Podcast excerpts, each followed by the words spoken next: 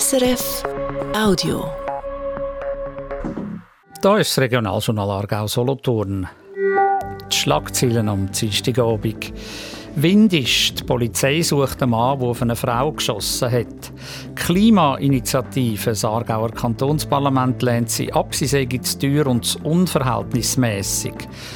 Solothurner Obergericht, der Vater ist angeklagt, weil er seine Tochter fast selbst tot geschüttelt hat. Worden herausfinden ist in diesem Fall fast unmöglich. Und später in der Sendung lerne ich mir eine Frau kennen, die Beratung anbietet. Es geht um Kinder, die mit suchtkranken Menschen zusammenleben.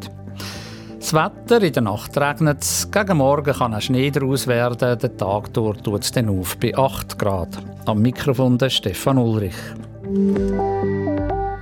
Grösserer Polizeieinsatz heute Zwindisch. Ein Mann hat auf eine Frau geschossen, die in einem Auto war. Dann ist er geflüchtet. Die Polizei sucht jetzt den Mann und ist auch an der Schule Zwindisch präsent gewesen. Viel sei noch nicht bekannt, sagt Daniel Wächter, Mediensprecher von der Aargauer Kantonspolizei im Interview mit Christian Büchli. In Windisch ist heute kurz nach dem Mittag zu einer Schussabgabe auf eine Frau in einem Auto gekommen. Die tatverdächtige Person ist, hat Flucht ergriffen. Die Polizei sucht nach dieser Person mit einer Grossfahndung. Ist denn die Person gefährlich jetzt für die Allgemeinheit? Nein, die Polizei geht aktuell nicht von einer Gefährdung für Drittpersonen oder für die Allgemeinheit aus. Verschiedene Medien berichten, dass auch an der Schule zumindest ein Haufen Polizei war, dass die Kinder nicht raus können und irgendwie bewacht worden sind. Können Sie zu dem etwas sagen? Das ist korrekt. Das ist einfach ein Teil der aktuellen Fahndungslage, die durch Polizeikräfte besetzt worden ist. Hat man dann die Vermutung, dass der Mann seine Kinder, wo offenbar auch sicher eins an dieser Schule ist, offenbar entführen Dazu hätten wir aktuell keinen Hinweis. Aktuell besteht auch keine Gefahr für die Schule oder für Kinder an der Schule. Was wissen Sie zu dem Mann und dieser Frau? Also kann man schon sagen, in welcher Beziehung die beiden zueinander gestanden sind? Da können wir aktuell noch nichts dazu sagen. Die Ermittlungen laufen noch. Grossfahndung, was bedeutet das jetzt dort für die Region?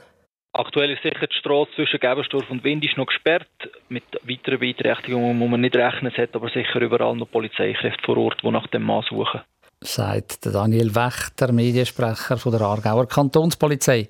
Die Fahndung läuft also noch. Wie fest die Frau verletzt ist oder was für eine Waffe im Spiel war, das sagt die Polizei noch nicht. Klimaschutz. Das Thema ist heute auf der Traktandenliste gestanden vom Grossen Rat vom Aargau.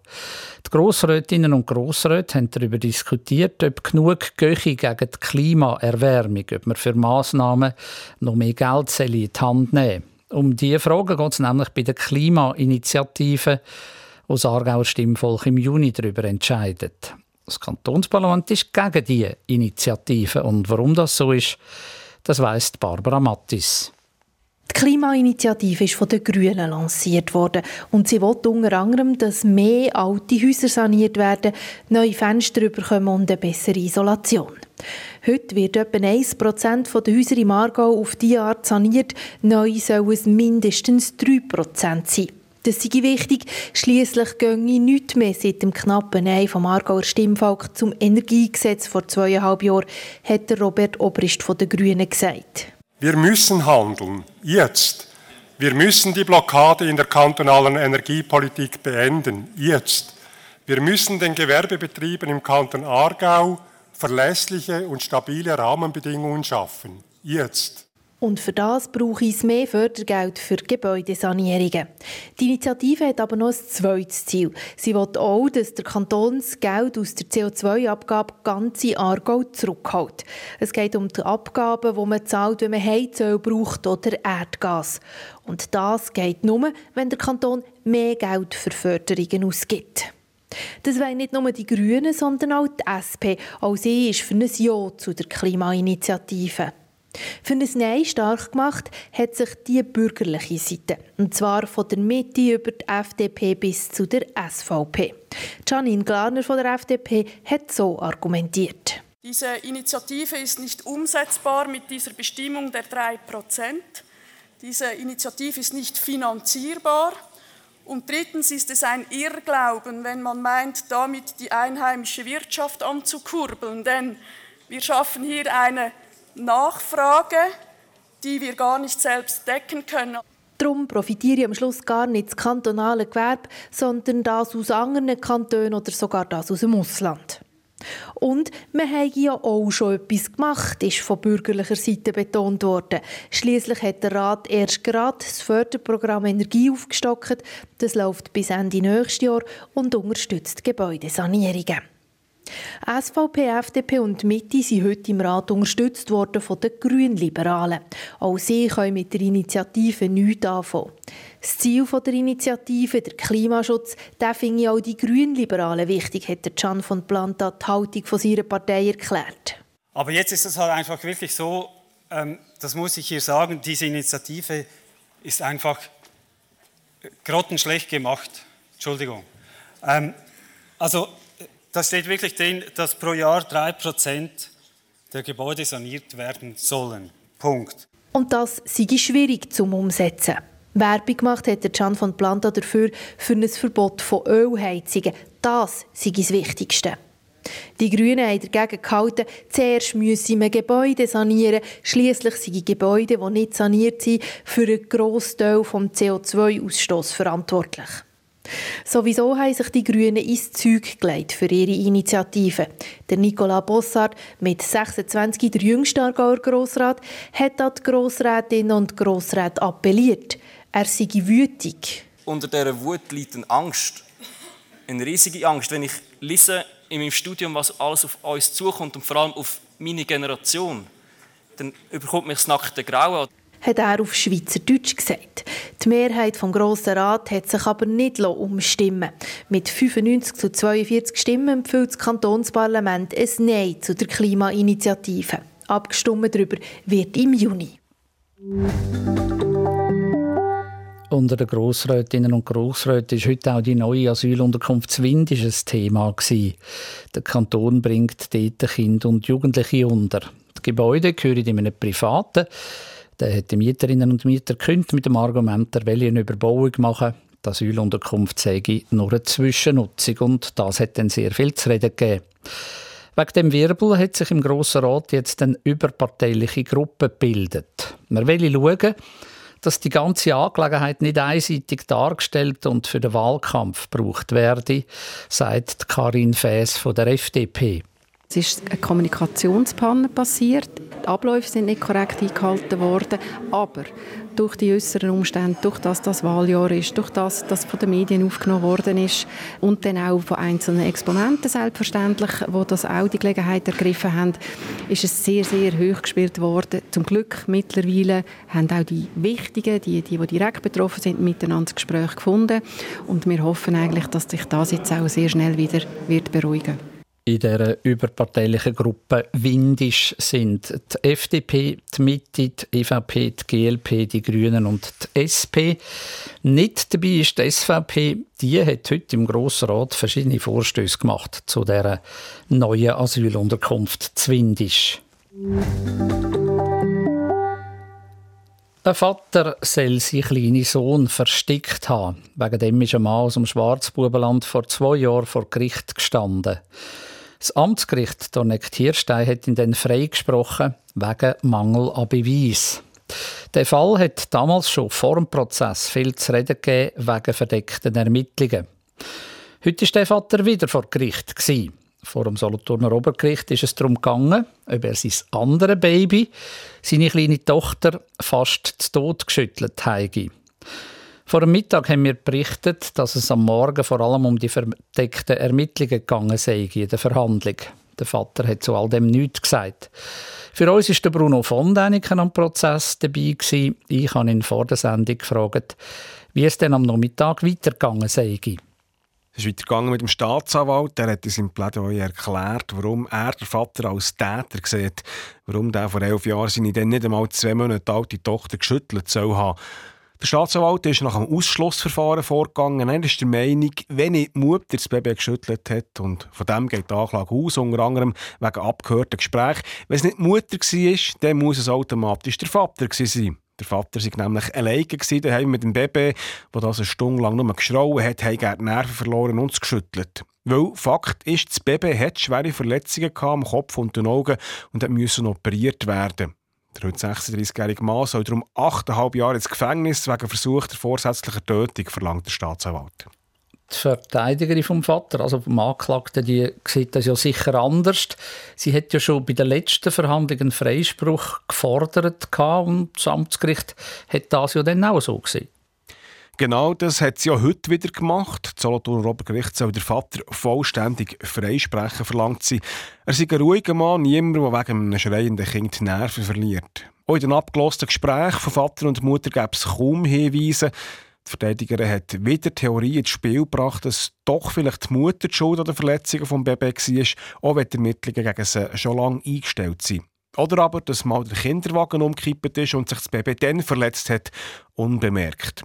Äh, was die Mutter jetzt dazu sagt, das weiß man übrigens nicht. Sie war nicht vor Gericht geladen. Bruno von Däniken, was meinen Sie, wie kommt das Urteil raus? Welche Seite hat die besseren Argumente in diesem Fall? Da habe ich keine Ahnung. Für mich als Laie wäre das sehr äh, ein schwieriger Entscheid.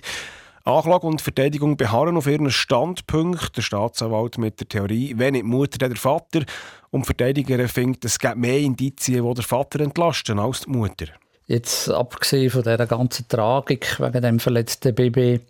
Speziell an dem Fall sind ja schon die Überwachungsmaßnahmen, die die Solothurner Staatsanwaltschaft angeordnet hat. Ja, das hat mich auch sehr erstaunt. Staatsanwaltschaft ist irgendwann angestanden bei den Ermittlungen und dann hat sie, äh, man kann es nicht anders sagen, grobes Geschütz aufgefahren. Die Hände vom Vater und der Mutter sind angezapft worden und in Echtzeit überwacht. Die Wohnung ist verwandt worden, also mit Mikrofon abgelost und Gespräch aufgezeichnet und dann eben insgesamt sechs verdeckte Ermittlerinnen und Ermittler, die sich jetzt das Leben von Mutter und dem Vater drängt haben, eine Ermittlerin ist die beste Freundin geworden von Mutter. Sie ist zusammen mit dem neuen Partner von Mutter in Ausgang und in die Ferien. All das mit dem Ziel, das Vertrauen von Mutter zu gewinnen, dass sie irgendetwas erzählt zum Tod vom Sohn, wo man dann noch ermittelt hat, und später zum Fall mit der Tochter. Klar ist, äh, ein anderer Gerichtsfall von angeblichem Kind zu schütteln, ohne die Vorgeschichte mit dem toten Bub und ohne die ganze Überwachung, da hätte nie so ein Interesse bei den Medien, aber auch nicht bei den Juristinnen und Juristen ausgelöst der Bruno von Däniken vom Obergericht Solothurn. Das Urteil in diesem Fall, wo es eben viele Ermittlungen, aber wenig Beweis gibt, soll am Donnerstag Nachmittag rauskommen.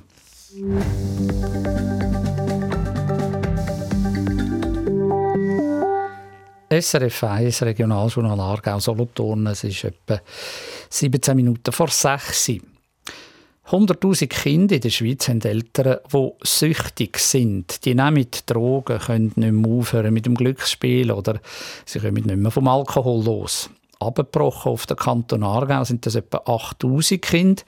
Im Kanton Solothurn sind es etwa 3.200. Mit der nationalen Aktionswoche für Kinder von Eltern mit Suchterkrankungen Erkrankungen will Sucht Schweiz in dieser Woche auf das Thema aufmerksam machen. Fabienne Tanoa hat darum mit der Beratungsstelle Perspektive Region Solothurn-Grenchen geredet. Über Sucht, was man dagegen machen kann und über Erfolg und Misserfolg in der Suchtberatung. Alkohol trinken, das ist in unserer Gesellschaft etwas Normales. Was aber, wenn man es nicht mehr im Griff hat, nicht mehr ohne Alkohol oder Drogen kann sein, wenn man suchtkrank ist? Das ist vor allem dann problematisch, wenn Kinder involviert sind. Und die Kinder sind dem teils schutzlos ausgeliefert, sagt Nathalie Marti von der Beratungsstelle Perspektive Solothurn-Grenchen. Jede Person, die, eine Substanz konsumiert, hat eine Bewusstseinsveränderung immer. Und ich denke, das ist etwas, was das Kind unterschwellig wahrnimmt. Oder auch, dass die Partnerschaft halt unter einem Konsum von der betroffenen Person leidet, dass es Streitereien gibt, immer wieder wegen dem. Und das bekommt das Kind nachher ja auch mit. Die Kinder sind dabei die, die sich am wenigsten wehren können, sagt Nathalie Marti. Aber wie kann man helfen? Vor allem, weil so Situationen häufig hinter verschlossenen Türen passieren. Wie soll man also reagieren, wenn man merkt, mit dem Kind oder besser gesagt mit den Eltern von einem Kind stimmt etwas nicht? Das käme ganz darauf an, wie nah man dem Kind steche, sagt Nathalie Marti von Perspektive. Wenn man jetzt irgendwie verwandt ist oder sonst ganz eine enge Beziehung zum Kind hat, kann man vielleicht auch ein bisschen direkter auf das Kind zugehen. Und wenn man jetzt aber eben vielleicht, äh, es ist ein Schulgespendli vom eigenen Kind, dann könnte sich zum Beispiel anbieten, dass man mal seine Beobachtungen oder Wahrnehmungen, die man hat, vielleicht der Lehrperson mitteilt. Und dann kann auch die Lehrperson mit dem auch weitergehen. Wenn man sich nicht sicher sei, könnte man aber auch bei der Beratungsstelle Perspektiven nachfragen oder anderen Beratungsstellen. Auch dort werde geholfen. Eine andere Anlaufstelle sind die Kindes- und Erwachsenenschutzbehörde. Was man auch machen kann, ist bei KESB anrufen. Man kann dort ähm, anfragen, was man, wie man in so einem Fall könnte vorgehen könnte. Sie helfen einem dort auch weiterhelfen. Und wenn es ganz akut ist und man wirklich Geräusche hört oder Sachen, wo, wirklich, wo man sicher ist, da ist es gar nicht gut und man es über eine längere Zeit beobachten kann, darf man mal eine Gefährdungsmeldung machen. All die Infos, was man machen kann und wie man so Kind und Familie kann unterstützen kann, das hat Sucht Schweiz in einer neuen Broschüre zusammengefasst. Es ist Teil der Aktionswoche für Kinder von Eltern mit Suchterkrankungen. Für die Woche hat der Schweizer Sänger Pedro ein Lied geschrieben, zusammen mit der Organisation Löwenzahnkinder, wo betroffene Kinder begleitet. Ich habe immer gedacht, es liegt an mir dass du nicht mehr unter Leute gehst, weg mir konsumierst, dass du weg mit Zeit verlierst, weg mir inhalierst, dass du weg mir wütig wirst und mich dann ignorierst. Es erzählt die Geschichte von einem Kind und der suchtkranken Mutter, dem Auf und Ab und dem Schmerz, was das Kind durchlebt. Solche Geschichten hört Nathalie Marti täglich bei ihrer Arbeit als Beraterin bei Perspektive Region Grenchen-Solothurn. Dabei verurteilt sie die suchtkranken Eltern nicht, auch wenn die Kinder unter dem Verhalten der Eltern leiden.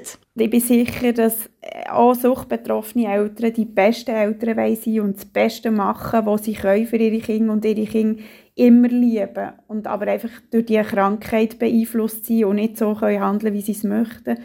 Und dieser Zugang hilft mir eigentlich auch, wertfrei können, auf eine Familie zuzugehen. Bei allem Verständnis für die Eltern stehen aber in so Fällen immer die Kinder im Mittelpunkt. Man müsse ihnen eine Stimme geben, die man sonst vielleicht nicht hören würde es ist einfach meine Pflicht, das Kind zu schützen, weil die Kinder ja eben das schwächste Glied sind bei unserer Gesellschaft und also ich habe keinen Elternteil erlebt, der nicht bereit war, in einem Beratungsgespräch das Wohl vom Kind in die Mitte des Tisches zu tun und darüber helfen, nachzudenken, was wir machen können, dass es dem Kind besser geht. Dabei sind häufig auch Ängste das Thema, vor allem die Angst, dass einem das Kind weggenommen wird. Da müssen wir Fingerspitzengefühl haben und Vertrauen schaffen. Manchmal sei die Fremdplatzierung aber die beste Lösung. An einen Fall mag sich Nathalie Marti gut erinnern. Eine alleinerziehende Mutter, die mit psychischen Problemen und Drogenproblemen kämpft hat. Sie ist zusammen mit mir zur Behörde und wir, wir haben dort nicht, äh, das alles besprochen und das Kind ist nicht platziert worden und sie finden es auch sehr bewundernswert, sie unterstützt auch die Platzierung und ähm, kämpft jetzt auch nicht um eine schnelle Rückplatzierung, sondern ihr ist auch wichtig, dass das Kind nicht mehr gut aufgehoben ist und sie hat gesehen, dass das im Moment der beste Weg ist. Die Fremdplatzierung in einem Heim oder bei einer Pflegefamilie ist aber wirklich die allerletzte Lösung. Zuerst wird viel anders ausprobiert. Bei einer anderen Familie hat Nathalie Marti zum Beispiel ganz einen anderen, vielleicht auch ein bisschen außergewöhnlichen Weg für eine Drogensüchtige gefunden. Es war dann eine Mutter, die betroffen war. Und der Vater der hat 100% gearbeitet, der hat viel gearbeitet. Und wir haben dann geschaut, wenn sie mögliche Zeiten, wo die Mutter kann konsumieren kann, ohne dass, äh, dass das Familiensystem zu fest in Mitleidenschaft gezogen wird. Ein kontrollierter Konsum, das sei viel schwieriger wie Abstinenz. In dem Fall hat es aber funktioniert.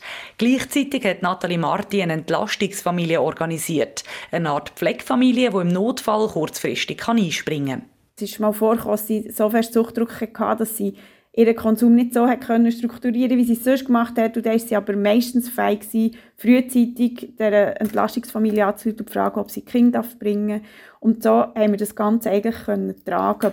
Für die Kinder haben wir Strukturen geschaffen, regelmäßige Hobby und Beschäftigungen. Nathalie Marti bezeichnet diesen Fall als Happy End, auch wenn der Drogenkonsum weitergegangen ist. Erfolg und Misserfolg für Nathalie Marti gehört so oder so beides dazu. Bei den Leuten, die, die wirklich drin einsteigen, gibt es immer positive Veränderungen. Und für, in unserer Sicht gehört Rückfall zum Prozess dazu. Also Rückfall ist nichts, das heisst, es gelingt nicht, sondern Rückfall ist eigentlich, es zeigt, dass jemand am Arbeiten ist und es zeigt auch, dass man noch etwas vergessen hat zu bearbeiten. Das zu bearbeiten ist wichtig, vor allem auch für die Kinder. Laut Sucht Schweiz ist es für die Kinder enorm belastend, wenn ein oder beide Elternteile suchtkrank sind. Es löst Stress aus, die Kinder fühlen sich unsicher, sind instabil und sie haben ein höheres Risiko, später selber mit einer Sucht zu kämpfen. Rund ein Drittel von Kindern mit alkoholkranken Eltern ist im späteren Leben selber abhängig von Alkohol. Sucht Schweiz hat im Zusammenhang mit Kind von süchtigen Eltern eine Broschüre herausgegeben für Angehörige, Nachbarn, Lehrpersonen und für andere Menschen, die mit Kind zu tun haben. In dieser Broschüre hat es Informationen, wie man reagieren kann, wenn man merkt, dass ein Kind eben unter der Alkohol- oder Drogensucht der Eltern leidet.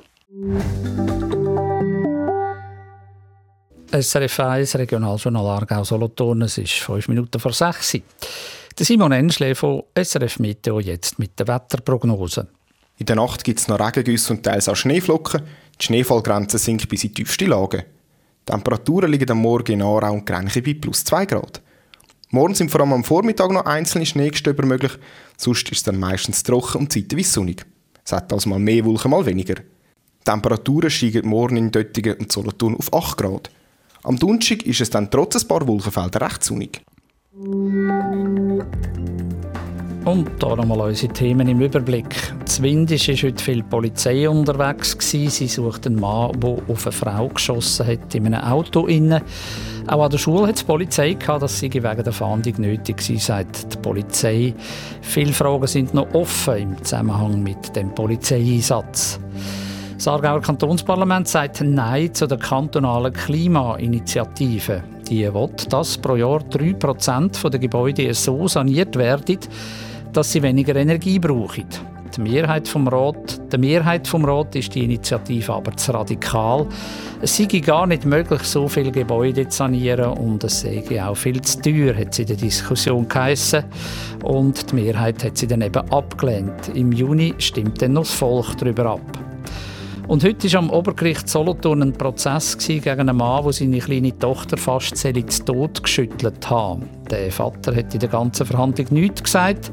Die Staatsanwaltschaft hat gesagt, nur der Vater könne der Täter sein. Die Verteidigung hat argumentiert, es gebe einfach nicht genug Beweis für einen Schuldspruch. Die Untersuchung war sehr lang, verdeckte Ermittlerinnen und Ermittler sind im Einsatz. Gewesen. Für das Gericht ist es schwierig, die Worte herauszufinden. Das Urteil soll am Donnerstag herauskommen. Regionaljournal Aargau Solothurn. Verantwortlich für die Sendungen von heute ist Christian Büchli. Und am Mikrofon verabschiedet sich der Stefan Ulrich.